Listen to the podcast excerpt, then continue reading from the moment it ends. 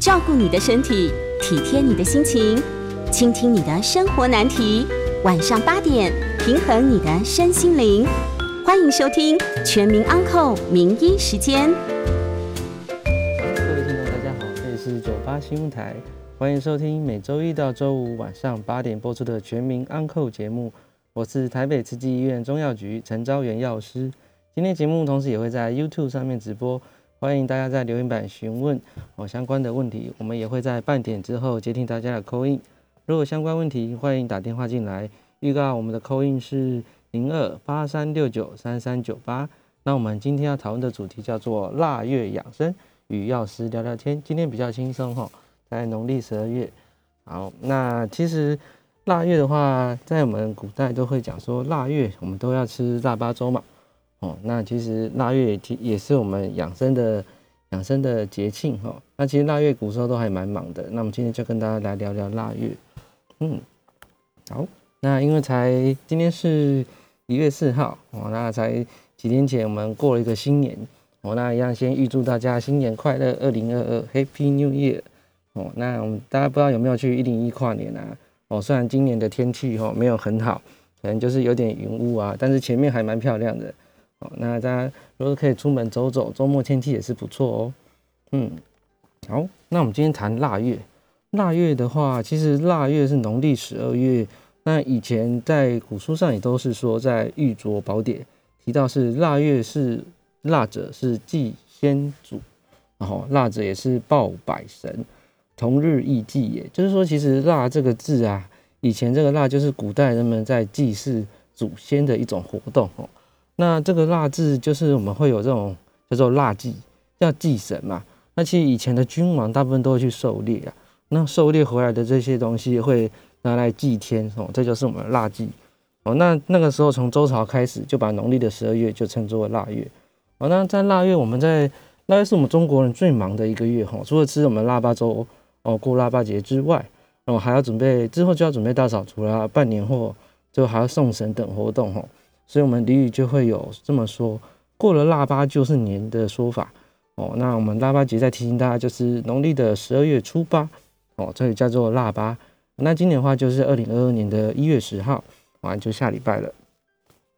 那腊八节哦，有一三种说法哦。那有三种说法，我们来讲谈谈。第一种，大家比较知道是祭祀哦。祭祀就刚刚提到是这个腊八，以前腊是很重要的祭祀活动哦。那这个腊祭就是合祭诸神。从以前的腊日，但也都没有都没有定这个日期，直到后来农历十二月初八才会认为这个叫做腊日。所以，我们为了要庆祝，为了要庆祝我们，哎，我们今年的丰收，年前的丰收，才会要有大家吃腊八粥的习俗哦。这是我们《礼记》也有提到，腊者皆也，新故交接，故大祭以报功也。哦，那新故交接其实就是新的一年接旧的一年，那这这新旧年的交接啊，就会用这个腊。来祭天祭神，然后报答报答上天的这样子的感恩。那这是我们第一种做法，叫做祭祀。那第二个说法呢，就是这个故事就跟朱元璋有关系。哦，据说我们朱元璋小时候，他是给他的财主放牛的，但是不小心他把这个牛的腿啊摔断了，然后就被这个财主关在一个小房间里面，连续三天都没有吃东西，哦，就感觉蛮蛮蛮可怜的。那最后他发现有一个老鼠洞。然后从老鼠洞挖挖挖挖出了一些豆子啊、玉米、各种粮食，然后就会煮成粥来吃。哦，那等他当上皇帝，建立了这个明朝之后啊，他也就诶告知那个御膳房啊，煮这些杂粮粥、杂粮粥，让这些文武百官来尝尝。不久不久之后，诶这些习俗就会在民间流传起来。哦，所以第二个说法是朱元璋他把这个腊八粥哦，也是流传在民间。那第三个说法是，也是大家蛮听蛮常见，就是吃腊八粥。腊八粥在佛教的还佛教来讲，我们称作是佛粥哦。这是在讲释迦牟尼佛在没有得道之前，每天只吃一麻一米哦，就是诶忍受着饥饿，然后身体会非常非常的消瘦，等于是营养非常不好的样子啊。然后就是为了修行这样子。但是他之后修行到最后，他发现说，我们应该要守这个中庸之道，该吃饭就要吃饭。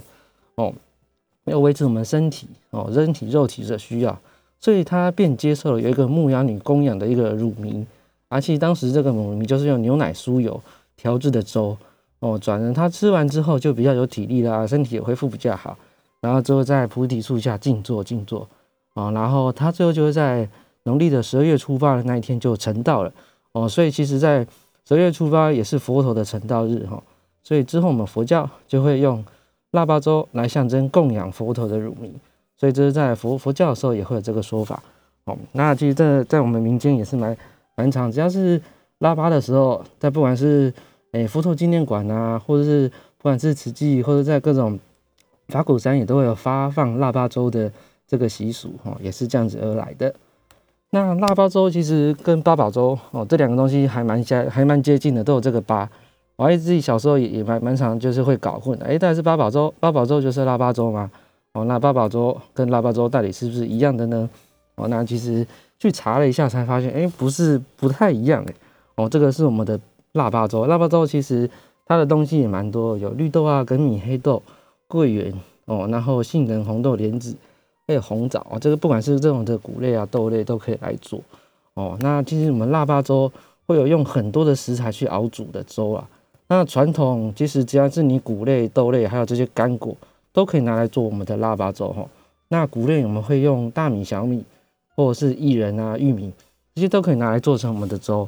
那豆类我们会加红豆、绿豆、黄豆、黑豆，只要有这种豆类，通通都可以加进来。那干果类的话，我们可以用红枣、桂圆哦，那花生、莲子啊、枸杞哦，那杏仁啊、桃核桃仁啊，哦，葡萄干、白果这些都都可以拿来加。这是我们的腊八粥。我现在讲起来，发现腊八粥就还蛮丰富的哈，跟我们一般提到的八宝粥哦也不太一样哦，所以是还蛮。就是还蛮做起来还还蛮搞刚的哈，这样子腊八粥啊，也是个人吃起来都觉得蛮好吃的哦。那今天主要会谈到桂圆这个东西，因为里面腊八粥会有用到桂圆嘛，还有红枣哦这些有关中药的东西。那我们来谈谈桂圆哦，桂圆其实在我们腊月十二月就是还蛮蛮好的，可以补我们的身体的一些能量。那其实想想桂圆哦，那有个问题就是桂圆不就是龙眼吗？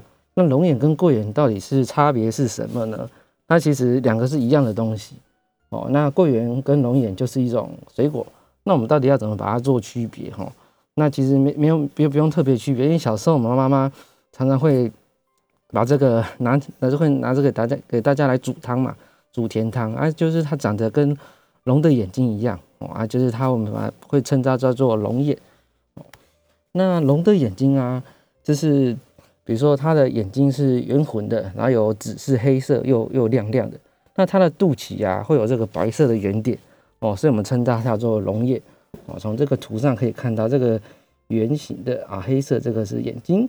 那它后面呢，就是它的肚脐，就是它的脊这边是白色的哦，这么龙眼看起来就是很像我们中国人就会取这个名字啊，龙的眼睛，我感觉听起来就还蛮威风、蛮响亮的哦。这就是我们的龙眼。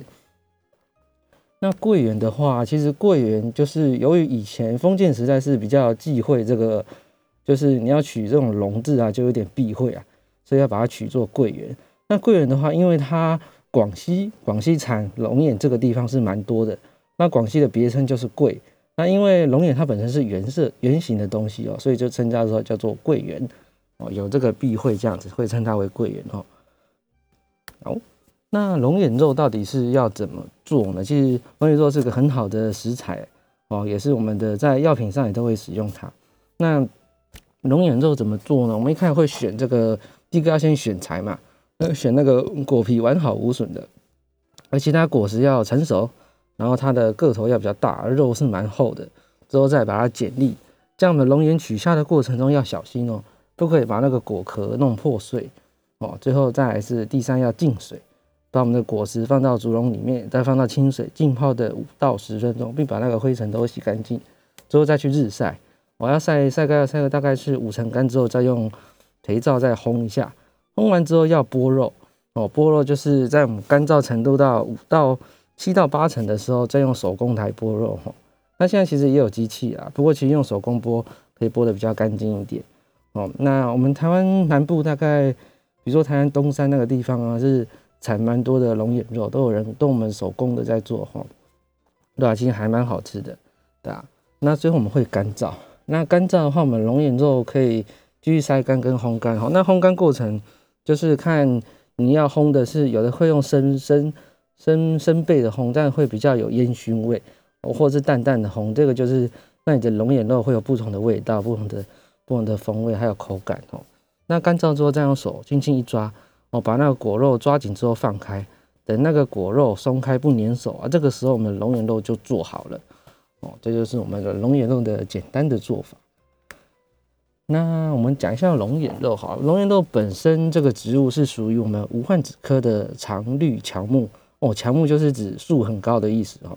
那我们树比较低的、比较矮的，我们都叫的是灌木哦。乔木就是树很高。那其实我们都看到龙眼是树嘛，龙眼树都长得蛮高的。那有时候在大棵龙眼树下都会被龙眼那种砸到啊哦，那就是就觉得哎，它真的就是乔木，是长得蛮高的龙眼树哦。那我们是把它的甲种皮哦，把它。把它剥剥剥掉，哦，那我们就来当药用来食用。那在我们中医来讲，它的性味归经是属于肝、温，还有归我们的心脾两经，哈。所以其实听这个名称“心”，它的归经来讲，哦，它的功效就是补益我们的心脾，然后养血，还有安神，哦。那可以大都会主治我们与，比如说你心脾会虚啊，或者是心血不足的心悸、失眠，还有健忘，这些都我们会常用使用龙眼肉。龙眼肉的话，我们性质是比较平和哦，那是还蛮滋补的良品哦。如果我们单用龙眼肉，其实它效果就蛮好的。那平常我们会配伍的会，我们还会配我们的黄芪、人参、当归，还有酸枣仁同用哦。那这个方就会，比如说我们的桂皮汤就会使用我们的龙眼肉哦，这个方可以煮成我们的桂皮汤。那如果是我们的是在比较虚弱的体质哈，老弱虚、体虚或是产后。而是大病之后，我们气血若是比较不足的话，哦，会用龙眼肉和白糖蒸熟之后，再用开水冲服啊，这个就是我们的玉灵膏，或是另外一个名称叫做戴参膏，这样子可以补益我们的气血。哦，那其实，在书上以前药书有一个药品花医有提到，我们桂圆啊，可以大补我们的阴血。哦，凡上部失血之后啊，入归脾汤。哦，那同莲肉芡实。哦，也可以补我们的脾阴哦，是我们的脾统血，然后这个归经，那其实写这么多，就是说，哎，他们可以跟莲豆跟芡实一起啊，然后就对对我们的脾阴会补得蛮好。那你如果是如果是比如说你的血比较少，那可以加要补阴的话，可以加点生地跟麦冬，可以补我们的补心血。那你如果是要在筋骨如果是比较过劳的，或者肝脏比较空的。那我们可以补一点血，就会用我们的熟地跟当归来帮助我们的补血哦。所以跟龙眼肉一起搭的方剂其实还蛮多的。这就是我们的龙眼肉的小故事，这也可以跟大家分享分享。那其实我们还是不免俗要谈一下我们现在的二四节气哈。节气现在走到现在啊，一年二四个，我们已经快要走完一圈的，我要回到春。那春之前我们还有两个两个季节，两个节气叫做。小寒跟大寒哦，其实大寒小寒过了之后就是年哦，也是有这个说法哦。那我们今天这个春天也是要到了嘛哦，那冬天最后这两个，我们小寒是在我们的一月五号，就是明天。那大寒的话就是在一月二十号哦，那就是下下礼拜。然后其实这个时候我们的阳光啊，在直射地球过了冬至之后，其实阳光日照会慢慢变多哦，那基本上会。会慢慢的变得比较暖和一点，不过有时候，其实，在现在台湾这个纬度，有时候那个还是蛮冷的哦。大家还是注意到保暖，现在还是属于在冬季，因为最近封面下来啊，下雨天哦，所以还是要注意保暖会比较好。哦，小寒，那冬季的养生药膳呢，我们还是要来谈谈哦。冬季药膳上次也有跟大家提过哦，药膳的时间，我们来看看。嗯，冬天我们还是以肾是我们的先天之气，我们要保保佑我们的肾，肾是我们的冬天要保肾。那这是我们先天的。那脾的话是我们的后天之气哦，所以我们可以补脾哦，因为这个时间是我们补都会在冬令进补嘛，所以会补肾跟补脾，这个时间会比较好。那我们的脾会脾主运化，脾的话我们可以想它是让我们的身体里面的营养物质哦，可以让它通我们的气血。以通达我们全身哈，这是我们脾在做的事情。那肾的话，只是长长存我们体内的这些精气啊能量哦，那那让它保存在，在我们的身体里面，所以冬天是让我们封藏的季节哦，所以我们还是记得要这个时间呢，这个气候，这个温度，我们要提醒大家哦，如果能够早睡晚起哦，驱寒保元气哦，以以就是这个时间会比较好哦。那我们先休息一下好了哈，这个时间我们先进个广告啊，然后我们再回到我们的回到我们的新闻台哈。欢迎回到九八新闻台全民安扣节目，我是台北慈济医院中药局陈昭元药师。我们今天的节目同样也会在 YouTube 直播，欢迎我们的听众可以在留言室留言哦。那我们的在三十分钟进广告前，我们会有一个扣印哦啊，三十分钟之后会有个扣印哦，会要接听的扣印。那我们的电话专线会是零二八三六九三三九八，先跟大家告知一下。好。那么回到我们今天要讲的，我们刚刚是提到冬季养生嘛？那冬天养生的话，要常用的药膳有哪一些？然后要如何保保健保养在我们的冬季哈？刚刚提到肾是我们的先天之气，脾是我们的后天之气哈。那肾跟脾要如何运化？这个时候是还蛮重要的。那其实冬天最重要的哦，冬天的话，我们来看一下 冬天。我们冬天其实比较重要就是睡眠哦，冬天比较重的是睡眠，因为睡眠时间要比较长一点，符合我们的阴阳的运行啊。那刚刚有看这个，嗯，这个是二十四节气的图，其实会看到二十四节气我们太阳哦，这个时候是越来越多哦。然后因为冬天冬还没有走完的时候，身体都还是冷的哦，就不宜太早起。如果太早起的话，其实你睡眠不足啊。早上起来的时候，其实如果是老人家，老人家是最最不宜太早起来。冬天哦，因为今有时候老人家大部分睡眠比较短的时间会在四五点就会起床，这个建议冬天避免早起，因为这个时候我们的心血管哦容很容易是在这个时候会收缩，而且四五点是我们血压是最高的这个时刻了哦。如果你这个时候诶熊熊就是诶突然你就起来了，血压会比较高，很容易在这个时间会会有。会嗯心血管的问题会在这这个时候会发生。我刚刚建议，如果是建议大家是起床的时候可以赖床哦，在床上休息个五分钟之后，让身体比较适应这个温度再起来会比较好一点哈。那因为建议还是在七点的时候，七点以前再起来啦。就是你超过嗯，因为其实四五点这个时候太阳都还没有出来哈，其实看一下天色都还是暗暗黑黑的哦，所以不太建议在在四五点的时候起来。所以冬季比较建议大家是睡晚一点没有关系。那上班族还是照正常时间，不要熬夜，提早睡哦。提因为要我们冬天的睡眠要比较久哦。那夏天的夏天的时候睡眠可以比较短一点点哦，要符合那个太阳的运行，那我们身体的能量就会吸收会比较多。在冬季的时候可以存养比较多一点。以之后是春季嘛，那我们的春季的时候，我们的养分跟我们的能量都可以在春天的时候一起来。一起来保保养我们身体哈，那建议是过清晨之后再出来运动了哈。那尤其是可以在下午的时候再出来就好，因为早上有时候再出来运动会会不不太 OK 哈，因为避免那时候太冷了。那冬天中午过后，其实太阳就会出来了，那时候再做一点暖身运动会比较好哦。那其实建议就是说，因为冬天真的很冷，然后有时候我们血管这个时候是很容易是做收缩，因为热胀冷缩嘛。哦，那你若是都是太早起来，或者是你从被窝一出来，哦，这个时候都还是要保暖，做保暖，刚维持我们的保暖是比较好。建议是穿袜子，哦，穿袜子或是按按脚。那前一天晚上可以建议大家可以泡个脚，我觉得冬天泡脚是蛮好的，因为我们我们知道我们的双脚是我们的人体的第二颗心脏，哈，所以你前一天晚上把我们的心脏顾好，哦，那最简单的做法就是泡脚。泡脚的时候，可以顺便按压我们的脚掌中间。我们脚掌中间有一个穴，叫做涌泉穴。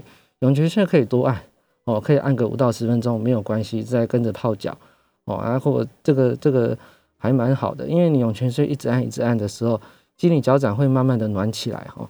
那再跟着泡脚哦，那之后再去睡觉是蛮好的。好，那今天谈，接下来我们要谈药膳跟中药的关系。那在这个回答之前，我们看线上 YouTube 好像有有留言哦，还有线上有留言是说，腊月的时候，哦，腊月时候有龙眼，龙眼肉吃多的时候会不会跟龙眼一样会流鼻血呢？那我们来谈一下这个问题。刚刚有提到龙眼肉，哦，跟一般的龙眼，那其实是不太一样的东西啊，一个是干的，那一个是湿的。哦，那干的跟湿的这两个的差别的话，嗯，诶。应该是说一样都会流鼻血，你吃多还是这本身就是燥性的哦，因为我们的归经是属于肝温哦，归心脾。那其实这个一般我们讲龙眼肉是讲湿的哦，我们中药是用湿的这个龙眼肉。那么一般你都是晒干，比如说还带壳要剥壳这种干的龙眼肉，吃多一样都会流鼻血哦。但是你说是煮过之后，因为我们一般湿的龙眼肉会拿来煮煮汤，那煮了之后，其实它龙眼肉就不会那么燥。我们还会加其他食材一起煮，我们这个时候养心脾的东养心脾的功能就会就会比较多。我建议是，如果你要干吃，就不要吃太多，因为那肉本身会比较燥一点。光是你吃个大概五六颗之后，可是有些人就是其实吃很多颗，但其实就真的会比较比较燥一点，那你流鼻血会是蛮蛮正常的。这就是要注意啊，不要吃太多颗哦。那如果是可以搭点湿的一起吃，或者加点汤头这样子去。吃的话，其实龙眼肉对我们身体是补血，会补补的蛮好的。好，那我们回答了线上一个问题。好，那我们再回来讲这个药膳。那我们中药跟药膳啊，哦，这也是一个小故事啊。因为其实到底药膳是什么？哦，那到底中药又是什么？中药跟药膳到底是怎么差别呢？那其实药膳就是以前宫廷的时候，就是还蛮注重这个吃啊。啊，因为帝王其实认为说，哎，吃是很重要，他要吃一定要吃得好。要好吃，他才吃得下去嘛。那其实药膳这门是符合中医学的理论，还有烹饪学的理论，还有营养学的理论。严格来讲，就是结合起来，然后搭配药膳的配方煮的好吃，将我们的中药它的药用价值把它展现出来，然后搭配我们中国独有的烹饪技术啊，那那有色香味俱全哦。所以这个时候会要，诶，有一句话叫做“寓医于食，借食于养”哦，这样子的话。其实药膳就是我们中药材跟食材搭配而成的美食哦，就是看厨师的功夫啦。那其实药膳的话的起源哦，有一个使者汤邑使者啊，这个叫做伊尹。伊尹的话，他是在商朝，其实还蛮久以前的哦。商朝的伊尹，伊尹他我们我们在春秋诶《吕氏春秋本味篇》有记载，伊尹这个厨师他做的菜哦，我们来看一下哦，他做的菜久放而不腐败。哦，那熟而不透烂，那甜而不过头，酸而不强烈，咸而不涩口，辛辣不过度，淡而不寡味，肥而不牛腻。哇，你就知道他的煮菜的功夫应该是很一流的哦。煮起来感觉就是怎么煮哦，应该都很爽口。那其实他当伊尹这个他当厨师期间呢，看到他也看到说我们医病吃的中草药，因为中草药有一些。枝啊、根啊、茎叶叶哦，还有花跟果实这些东西，有时候你直接吃很难吃。那伊尹他就用陶陶器煎这个药材的汤液哦，那帮帮人帮我们的帮人治病啊。他就说，哎，这些如果煮一煮，用喝汤的方式哦，这样子会不会比较好？所以他就药膳的起源就是从就我们商代的伊尹开始，他创始这个汤剂。说起汤剂啊，在我们中药学。的方剂来讲是还蛮方便的哈，不比如说我们刚刚提到什么一些食物汤啊、桂皮汤啊这些汤，大部分都是用汤液哦来帮助我们人们治病哦。其实煮是最好的保养我们身体的方式哈，所以之后我们大部分中药的剂型就会蛮多都使用汤哦，是还蛮多，这就是我们的诶中药的药膳的起源呐。那相传有一本经叫做《汤易经》。哦，也是伊尹所著的，之后传到东汉啊，仲景，我们的张仲景，哦，仲景我们都知道，他其实他写了根据他根据了，诶，《黄帝内经》还有《汤易经》写了一本书，叫做《伤寒杂病录》，哦，就是我们中医其实的典范呐。我们不论在辨证论治啊，在使用上是还蛮讲究。那在《伤寒杂病录》，它的汤讲的很讲究哦，比如说它调配的煎药的顺序，要什么药要先用。要先煎什么东西要后下，那火候的大跟小，那要煎多久？我要煎多少时间？其实我们的《伤寒杂病》都写的蛮清楚的。那其实最早就是我们一这个传到就是传到东汉之后，仲景再把它写出来。哦，那就充分的发展我们的烹饪技术了。哦，那结合起来，对我们的后后代啊，哦，就是还蛮还蛮改善蛮大的。那的影响哦，影响其实到之后有个之后就西周了嘛。西周的话，我们就有设一个官，叫做十一官哦，就是专门在从事药膳哦之的专职人员哦。那之后在周天子哦在调理的时候，会有六食、六饮、六膳，还有百百餐、百酱的滋味。它这些东西会掌管这个食物的的分量还有温量，这是我们最早的食疗师啊。那其实我们古代最早的药学专著这本书叫做《神农本草经》，它里面的药材也记载了很多哦，有很多是药药食同源的东西。那现在都还在用，比如说大枣、芝麻啊、山药啊、葡萄，还有核桃、百百合、生姜跟薏仁，这个是以前就记载蛮久的，那现在都还在吃哎。哦，好，那我们先讲到这边，要进一下广告哦。那么广告之后再回来哦。那我们的扣印专线是零二八三六九三三九八。好，欢迎回到九八新闻台全民安扣节目，我是台北慈济医院中药局陈昭远药师。那我们今天会看，我们现在我们开始接扣印朋友的节目哦。那我们的扣印电话是零二八三六九三三九八。那大家如果是有中医养生相关的问题哦，都可以扣印进来，或是在我们的 YouTube 同步都有直播。好，那我们线上有一位陆先生，陆先生您好。呃，请问药师，这个现在西医的这个药师呢，他是药学系毕业考照哦，有了照就可以就可以这个职业嘛？那那个呃，那中医师的中医药师呢，是有了西医的执照，不，西医药师的执照就可以这个抓药吗？还是说要有修中医学分呢？呃，中药的学分呢？但另外就坊，因为他坊间有一些就是，呃，有些老店呢，它就是传统的学徒哦，那是不是这个就不合法呢？或现在政府有什么呃让他们这个这个合法的呃方式吗？那另外就是，请问您那个顺天堂、盛昌他们那种科学中药啊，它是那我们如果传统的，比方说三钱的当归、一钱的当归，那是要用多少的这个？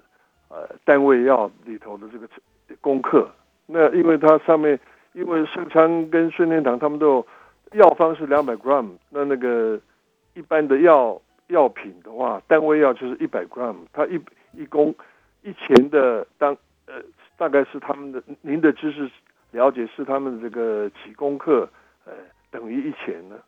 请教您，谢谢。嗯，好的，那你回答您两个问题，第一个问题是我们。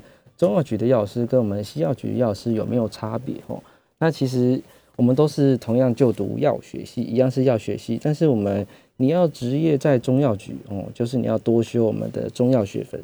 我们中药学分至少是至少至少要有十六学分，那之后你还要还要通过实习。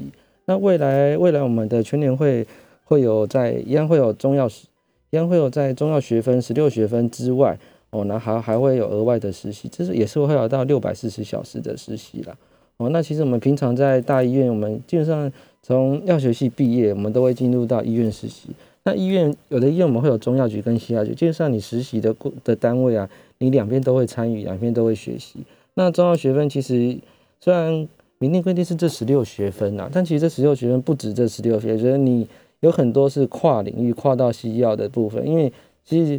像我们西医会有药理学，那中医也会有中医药理学，那中医有中医的制剂学、中医的药膳学，那之后也会有把所有的学分整合在一块的，叫做生药学。生药这个东西是不分中药、西药跟西方的药，就是无论是矿物啊这些东都可以称之为生药哦，所以是生药学是还蛮包包广在还蛮多的哦。那另外有一个问题是学徒哦，就是一般在药房的学徒。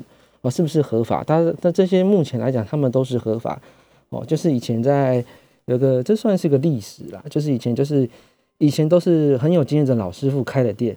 哦，那他们家这些是国家已经认可，然后以前都是从中国大陆过来，他们就是就是老师傅。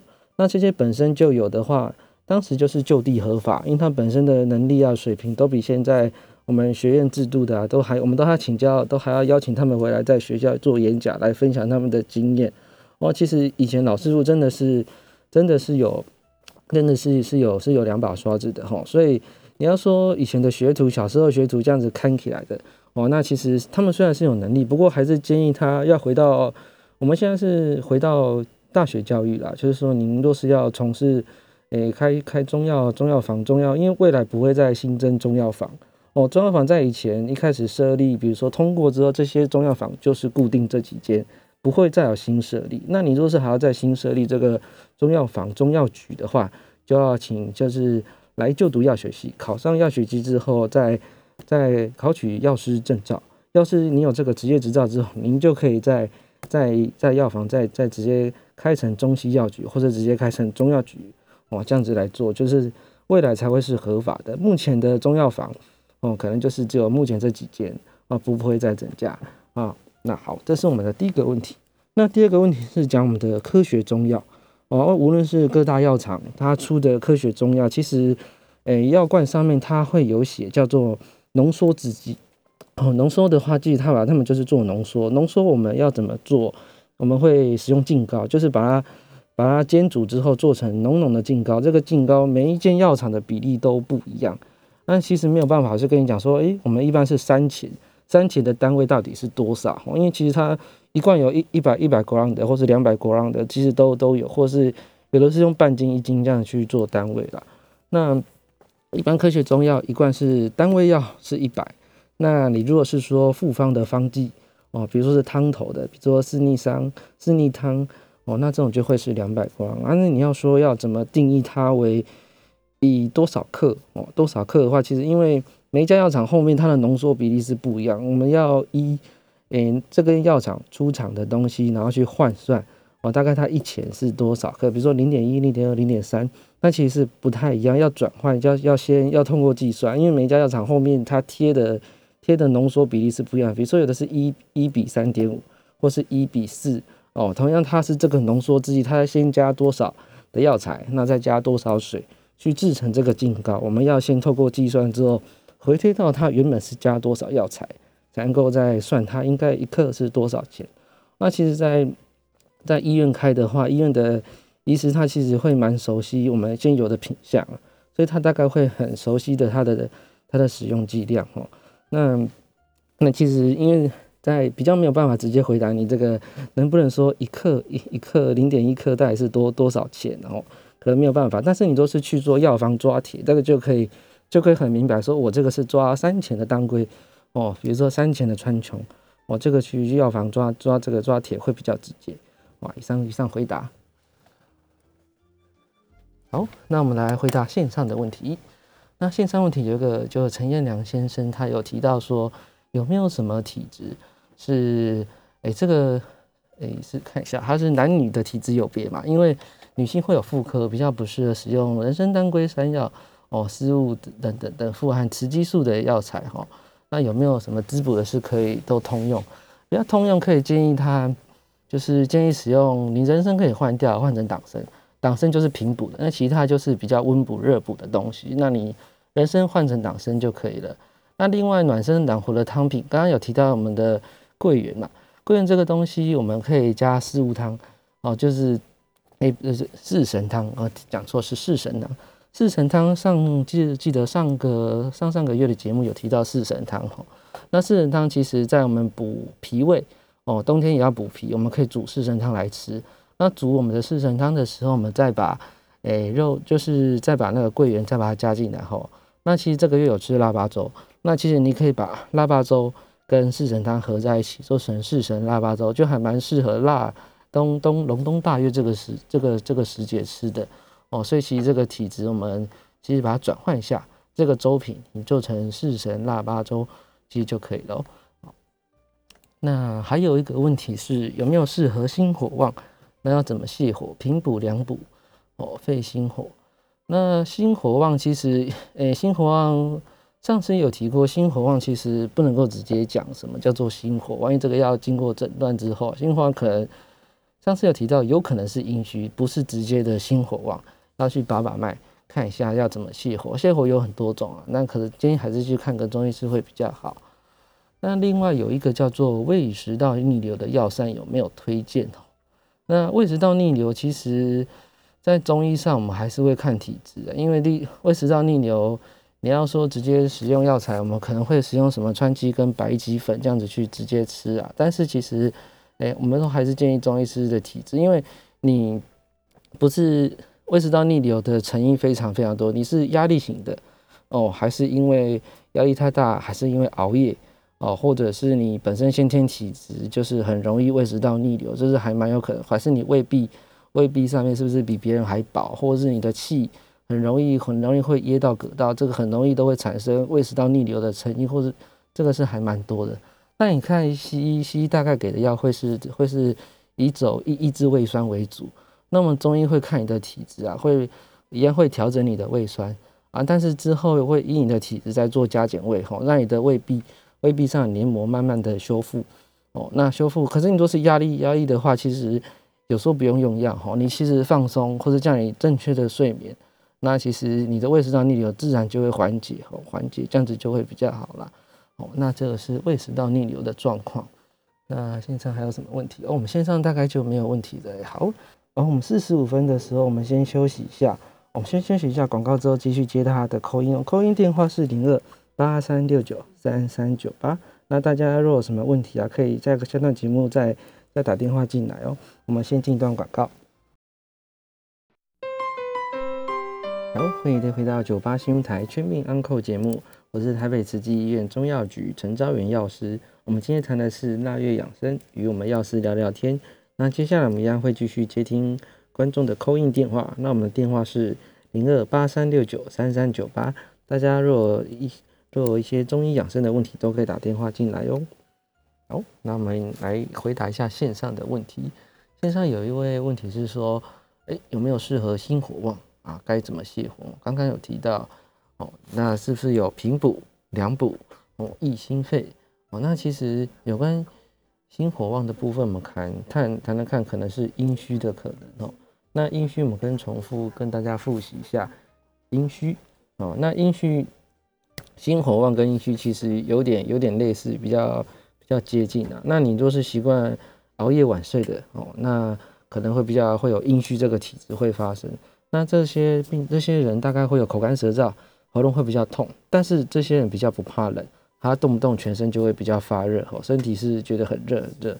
那这些这个时候我们其实比较建议是用平补滋补的方式来来补我们的身体。那阴虚的症状是什么呢？我们来先看一下，这是身体哦。那我们正常的体质是，这以水来讲，那我们会身体是有个火哦，我们下面有火在燃烧。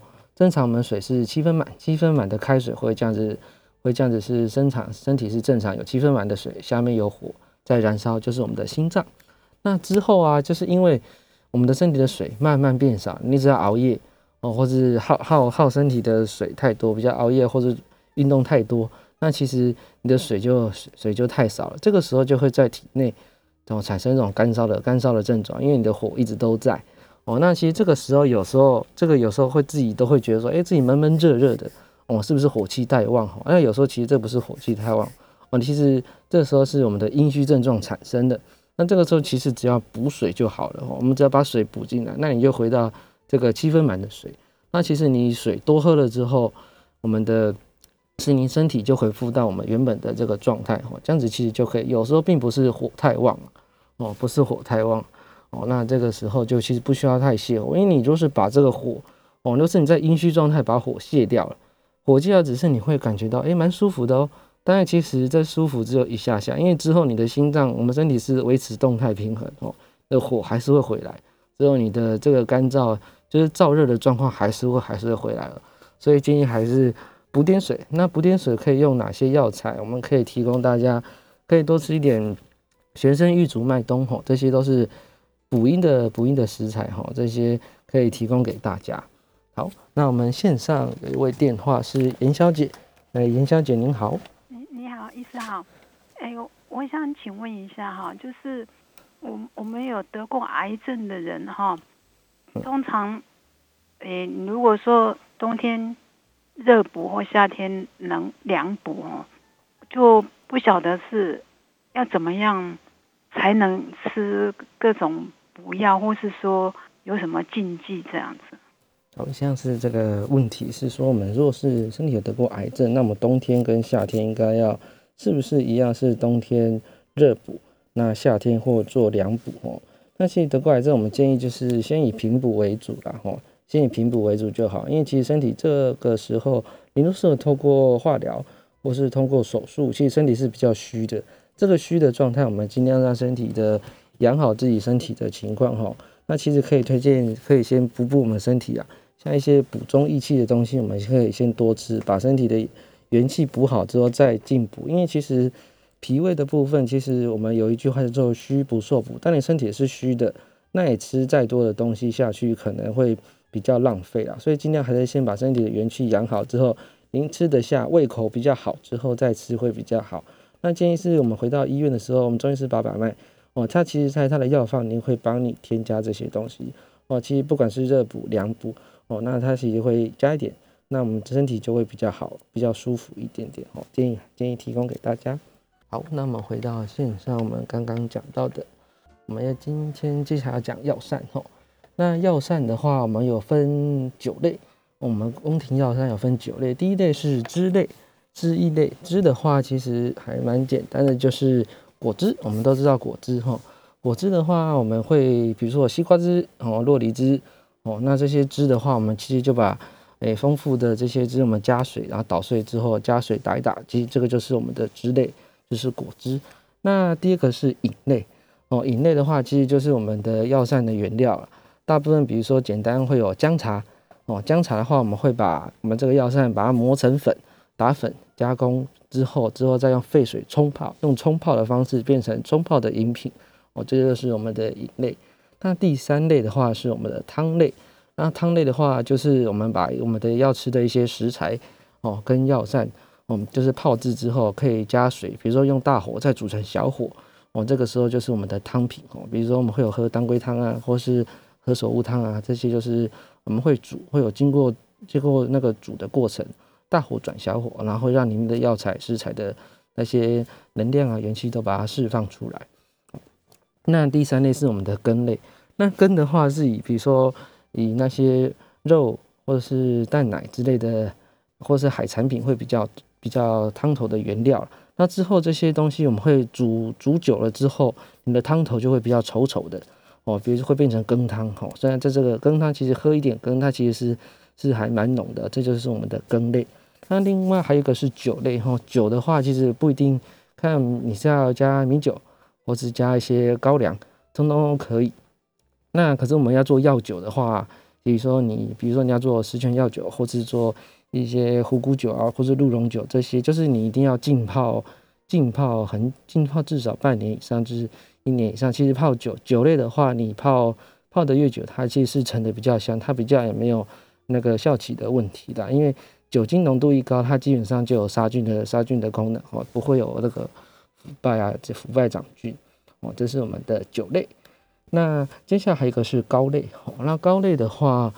膏类的话是膏汁哈，我们比如说将我们的食材加糖加蜜之后，然后会一直煮一直煮，就会煮成我们的枇杷膏哦，那个就是或者是桑葚膏哦，那会就是这个就是我们的膏类哦。那还有糊类，糊类的话就是比如说是淀粉类的哦，那还是饭食类，比如说米饭糕卷，然后最后是我们的粥品。那粥的话就是将我们的药材米饭加进去以后，就是诶煮成粥吼，这样子就会比较好。好。那我们简单讲，我们的药膳大概就是这九类哈。好，那我们的节目解释，我们今天节目就到这里了。我是台北慈济中药局药师哦，那陈兆元药师，也谢谢大家今天的收听，拜拜。